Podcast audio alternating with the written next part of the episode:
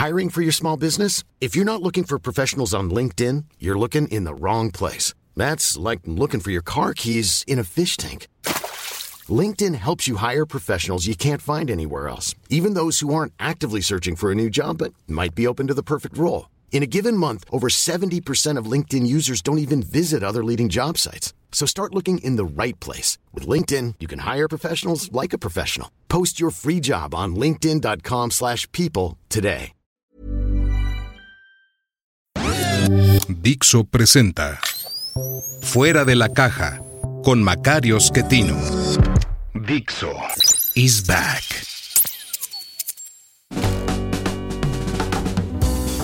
Bienvenidos, esto es Fuera de la Caja. Yo soy Macario Schettino, le agradezco mucho que me escuche en esta evaluación de lo ocurrido en la semana que termina el 16 de abril del 2023. Una semana pues ya típica, digamos, una semana en la cual eh, desde la presidencia se actúa aparentemente ya sin ningún control, sin ninguna referencia, ninguna medida. Eh, en esta semana el presidente decidió que va a cerrar Notimex, la agencia de noticias del Estado mexicano, eh, que va a cerrar Financiera Rural, eh, que no van a nombrar consejeros del INAI y pues si pudieran lo cerrarían, dice el presidente, porque ahorrarían ahí mil millones de pesos.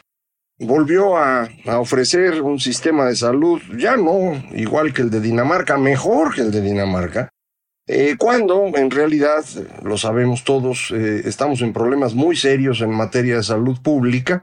No hay ya eh, una cantidad importante de medicinas. Eh, desde Cofepris se obstaculiza la importación de, una cantidad importante de medicinas. Entiendo que porque esto es negocio para alguien allá adentro, eh, alguno de los militares que están haciendo negocios en ese lugar o en las aduanas o en todos lados, pues ya, ya les gustó este asunto de obtener recursos fácil y pues eh, piden su moche para poder importar medicinas. Eh, esto es eh, lo que está ocurriendo, pero además se complica cuando el presidente de pronto dice, pues vamos a, prohibir el fentanilo porque pues de, me están reclamando los gringos y entonces pues ya no vamos a comprar fentanilo para los hospitales. Eh, mi esposa tuvo en estos meses eh, una complicación eh, médica seria, resultado de un mal procedimiento quirúrgico, y ha sufrido en el transcurso de los últimos tres meses dos operaciones de tórax. Eh, el fentanilo es imprescindible para eso. Afortunadamente esto ocurrió cuando todavía había pero eh, si alguien eh, tiene la mala fortuna de necesitar este tipo de operaciones hoy, no hay fentanilo suficiente. Eh, quienes tienen dolor crónico por eh, alguna cuestión también médica dependen de los parches de fentanilo, que es un medicamento que tiene ya mm, varias décadas de utilizarse y que de pronto se convirtió en la droga más utilizada eh, por errores muy serios de, de, manejo en los Estados Unidos. Ahora, pues, eh, se necesitan grandes cantidades para quienes se han convertido en adictos a esta sustancia, que en realidad acaban siendo adictos a eh, todas las cosas adicionales que lleva este tipo de drogas cuando son ilegales. Recuerde usted, al ser ilegales, pues no tienen, digamos, mucho cuidado en cómo se hacen las sustancias y acaban mezclando todo tipo de porquerías ahí y esto es lo que acaba siendo un problema muy serio de salud pública. Por eso la insistencia de muchos en que la legalización de, los distintos tipos de, drogas ayudarían a tener menos problemas de salud pública. Yo creo que en eso tienen toda la razón. Eh, pero el caso eh, para nosotros es que el presidente un día se le ocurre porque no tiene respuestas a la presión que recibe desde Estados Unidos y pues dice vamos a prohibir el fentanilo eh, está echando a perder un, una cosa muy pequeñita en términos de mercado, que es totalmente legal, que tiene décadas y que es imprescindible para una cantidad importante de personas. Eh, no le importa. Eh, ¿Por qué no entiende? alrededor de este tema fueron una cantidad importante de funcionarios mexicanos, encabezados por la secretaria de Seguridad, la señora Rosa Isela, el secretario Marcelo Ebrard de Relaciones Exteriores y los acompañaban los eh, jefes del área militar, el general secretario de la defensa, el almirante de la Armada, eh, fueron a Estados Unidos a platicar de, de estos temas y mientras estaban allá, el gobierno estadounidense anunció que pone ya con toda claridad al cártel de Sinaloa como eh, un introductor importante de fentanilo a Estados Unidos, productor en México de esa sustancia, y por lo tanto, pues los declara eh, ya personas perseguidas con un precio por sus cabezas, como se hacía en el viejo oeste. Eh, son los amigos del señor presidente, ¿no? Es a quienes ha ido a visitar en varias ocasiones, fue a saludar a la señora matriarca de esta familia, liberó en una ocasión a Ovidio, se supone que ahorita lo tienen encerrado, puesto que Estados Unidos ya está pidiendo la cabeza y ofrece 10 millones de dólares, pues no sería mala idea mandarlo, ¿no? Vamos a ver qué, qué se le ocurre al presidente en estos días pero esta es eh, la circunstancia en la que estamos. Eh, insisto, es ya una pérdida absoluta de, control, ya no tienen mucha idea de qué hacer. Eh, cerrar financiera rural va a ser un problema mayúsculo para mm, el campo mexicano en particular. Los productores que tienen menos fortuna, que dependen mucho de cuándo llueve y cuándo no, en años tan complejos en materia climática como los que estamos viviendo, pues eh, el apoyo de, de financiera rural es más importante. Bueno, pues se va a cerrar, ¿no? Y háganle como quieran. Eh, Notimex, una agencia de noticias que a lo mejor usted diría no tiene sentido que el Estado mexicano tenga una agencia de noticias. Eh, bueno, muchos países la tienen, una agencia estatal que le permita al gobierno influir en cierta medida en, en qué es lo que debe ser la agenda para el país pero es una agencia de Estado, ¿no? En los casos así extraordinarios, no pensar en la BBC, que ese es su origen, o, France Press, pero en el caso mexicano, Notimex ha ido a veces mejor, otras veces no tanto. Eh, bajo este gobierno mm, prácticamente no, no ha funcionado. Eh, la señora que pusieron a, a dirigir ahí eh, una, periodista, en mi opinión no muy destacada, pero pues a la gente de izquierda les gustaba, eh, y ha sido absolutamente incapaz de dirigir la agencia, se peleó con todos, provocó una huelga que lleva ya varios años y no se resuelve nada, entonces pues que la cierren, total, no importa. Eh, entonces estas decisiones del presidente arbitrarias eh, ocurren porque ya no encuentra cómo moverse, ya no ve la puerta, pues, ¿no? Encuentra la salida a la cantidad de errores que ha ido acumulando en el tiempo. Esto ya lo habíamos platicado, iba a ocurrir. No es que sea uno adivino, es que simplemente cuando uno empieza a abrir todos los frentes al mismo tiempo, eh, tarde o temprano alguno de ellos empieza a complicarse demasiado. Y frente a eso, insisto, la solución eh, presidencial es una solución brusca, ¿no? No encuentra cómo y dice, pues cierren esto. Eh, o tienen el problema con el, fentanilo, bueno, pues ya no, que ya no se venda en México. Pero no, no tiene nada que ver una cosa con la otra, insisto, no, no puede encontrar eh, soluciones y esto eh, pues va complicando muchísimo lo que tenemos que hacer los mexicanos porque pues uno vive en este país y tiene que tratar de eh, resolver desde el cachito que le toca a uno problemas que se están generando en el, en el espacio agregado.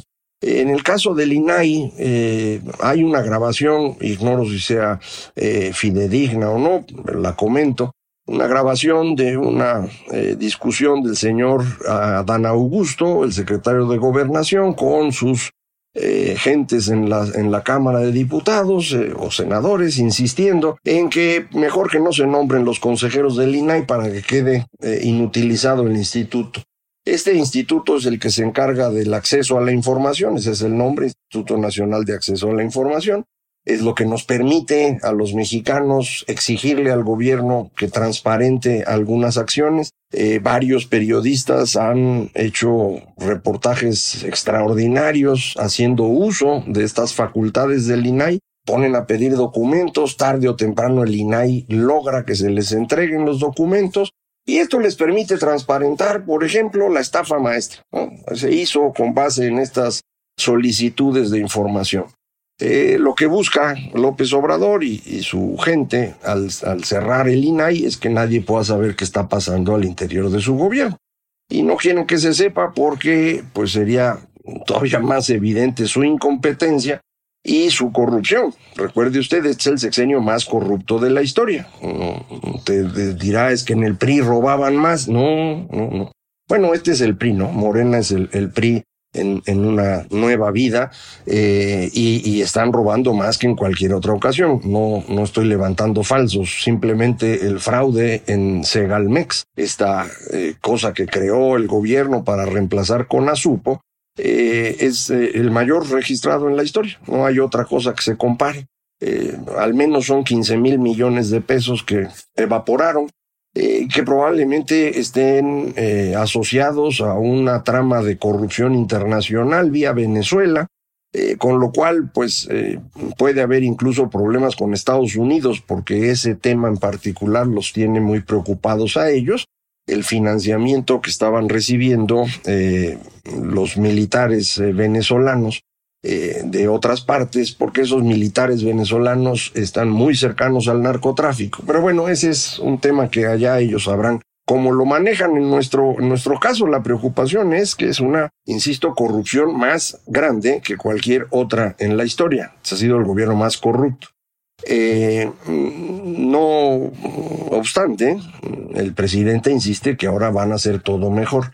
Eso lo puede uno ofrecer cuando uno es candidato, lo puede uno ofrecer en el primer año de gobierno, pero no en el quinto. El presidente está a punto de irse. Dentro de un año, en estas fechas, estaremos ya en el tramo final de la elección presidencial. Eh, ya para dentro de un año será bastante irrelevante eh, ahora lo es ya, usted sabe, es, bastante irrelevante porque lo único que hace es eh, gobernar desde las mañaneras y con esto, dice Krause, poner en riesgo a personajes públicos, articulistas, columnistas, funcionarios. Y creo que eh, Krause escribió este texto un poco pensando en lo que ha ocurrido con Lorenzo Córdoba que dejó la presidencia del INE eh, y se regresó a la UNAM a dar clases y empezaron manifestaciones públicas en, en la universidad en contra de la presencia de Lorenzo Córdoba. Eh, las universidades son espacios donde se debe discutir todo, deben ser abiertos y por esa misma razón no, no podemos permitir que de pronto un grupo de universitarios, el que sea, eh, diga que se reservan el derecho de admisión y que hay personas que no pueden dar clase ahí. Eso, eso es eh, inadmisible. Yo sé que eso está ocurriendo hoy en Estados Unidos en muchas partes eh, debido a esta escuela de, de los victimistas, de las escuelas del agravio, los que se sienten dolidos porque se ha abusado de ellos, aunque a ellos nunca les haya tocado.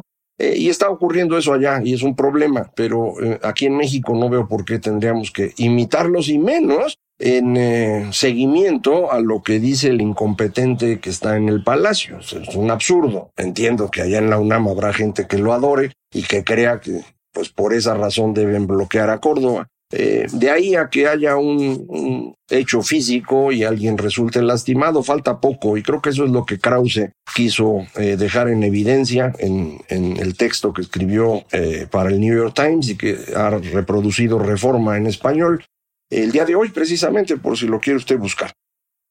Entonces, eh, esta actitud del presidente, insisto, eh, que no puede gobernar, que ya no tiene cómo hacer nada y estar prometiendo en el quinto año de gobierno, no augura nada bueno. Conforme los eh, problemas estallen, como ha estado ocurriendo, sus únicas soluciones van a ser como las que dio esta semana. Cierren esto, cancelen aquello, dejen vacante lo otro, eh, pensando que con eso pues se quita de encima el problema, pero no, estas cosas existen por alguna razón. Ciertamente hay muchas dependencias de gobierno que se crearon para algo que era importante hace 50 años y hoy ya no lo es, eso se entiende. Eh, pero, eh, por ejemplo, financiera rural, insisto, cerrarla hoy significa poner en riesgo a los productores agrícolas menos favorecidos, con, con más dificultades esto no les va a gustar y estas personas se van a manifestar en contra. Entonces el problema ya creció. Eh, con el Instituto de Acceso a la Información pues no es nada más de que lo estén vigilando a él. El INAI, además de ser acceso a información, es protección de datos personales. Muchos lugares donde va usted a hacer algún trámite le dan una hojita donde tiene usted que firmar de que entiende el manejo de datos personales. Eso es lo que maneja el INAI. Ahorita no lo puede hacer. Entonces vamos a estar en un problema grande en los próximos meses conforme sea necesario verificaciones de datos personales y no haya cómo hacerlo.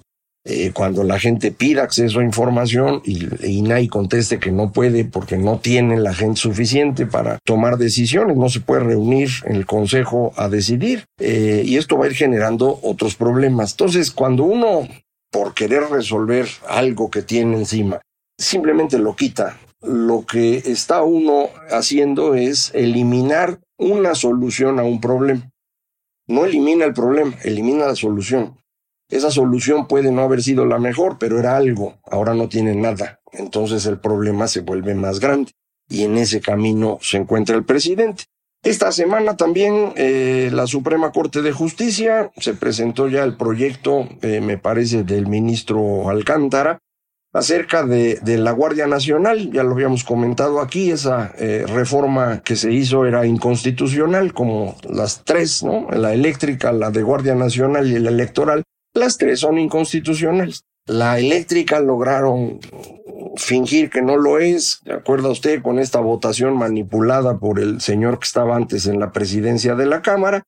Pero teniendo siete votos de ministros en contra, pues todos los, recursos que se levantan contra la, la ley pues, se ganan. Entonces, es, en los hechos es inconstitucional. Para la Guardia Nacional ahora eh, ya no va a ser solo en los hechos, sino también de derecho, eh, si este proyecto es aprobado con ocho votos. Vamos a ver. Eh, todo parece indicar que, que está bien hecho ese, ese proyecto y, debería ser aprobado por todos. Ya sabemos que hay dos ministras que trabajan para López Obrador, no tienen cabeza para otra cosa, la señora Yasmín y la señora Loreta, y sabemos que el, que era presidente, eh, el señor Saldívar, pues eh, no sé si tiene cabeza o no, pero hay otra cosa que no tiene, entonces eh, probablemente quiera votar con López y tendrá que inventar alguna explicación. Son tres. Los otros ocho alcanzan, vamos a ver qué ocurre. Y ya pasó también con el famoso Plan B, ya fue suspendido su aplicación en lo que se discute de fondo.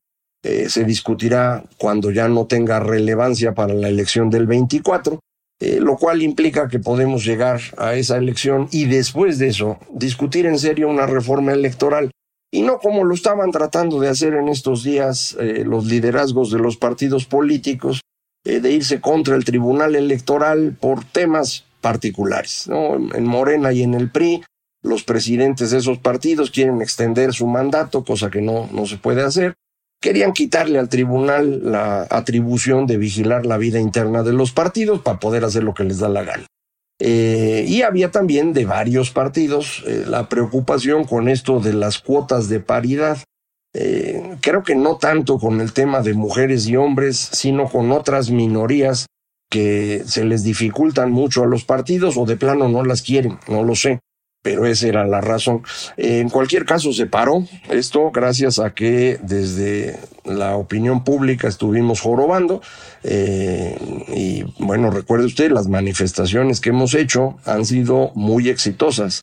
Los partidos saben que dependen de nosotros, los ciudadanos y que está bien que de vez en cuando hagan cosas extrañas, pero no pueden hacerlo todo el tiempo ni de forma tan clara. Entonces tuvieron que parar eso y eso es una gran cosa. La última cosa que le quiero comentar es eh, el optimismo que ha estado teniendo la economía eh, ya lo hemos platicado, en, todos los eh, empresarios en, las encuestas de opinión están muy optimistas. Eh, la, confianza del consumidor creció mucho enero, febrero, en marzo ya no, se atoró un poquito.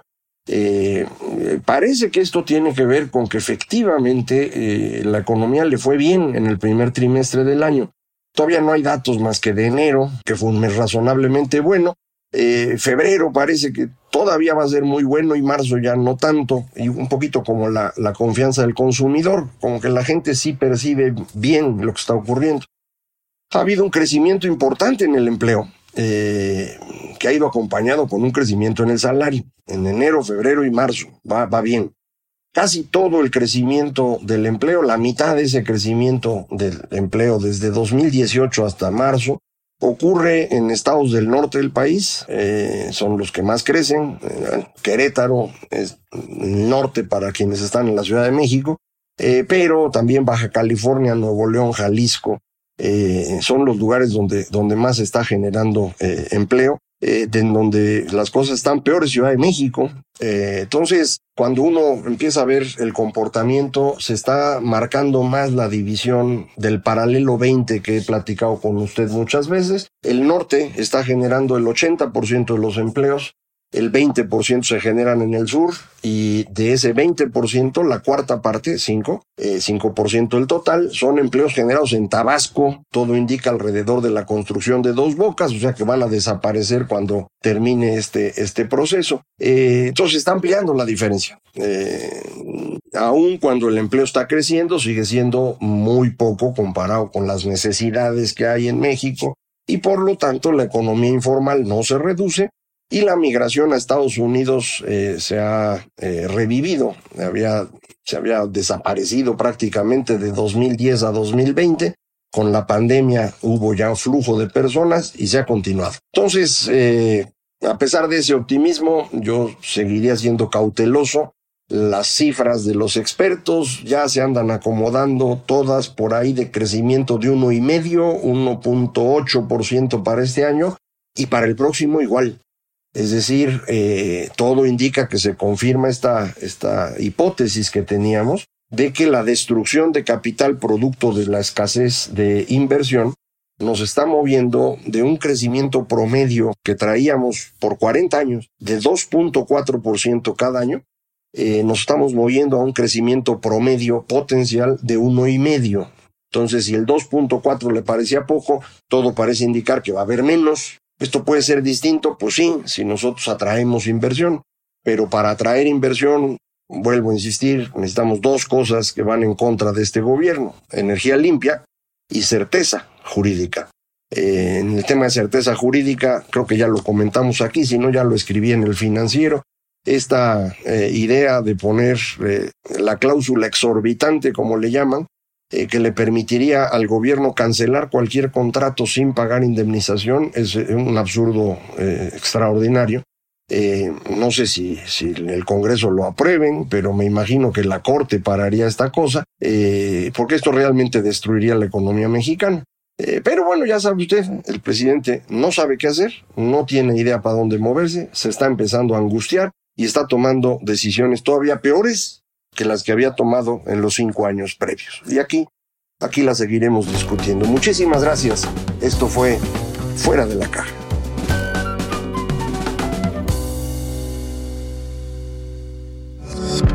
Dixo is back.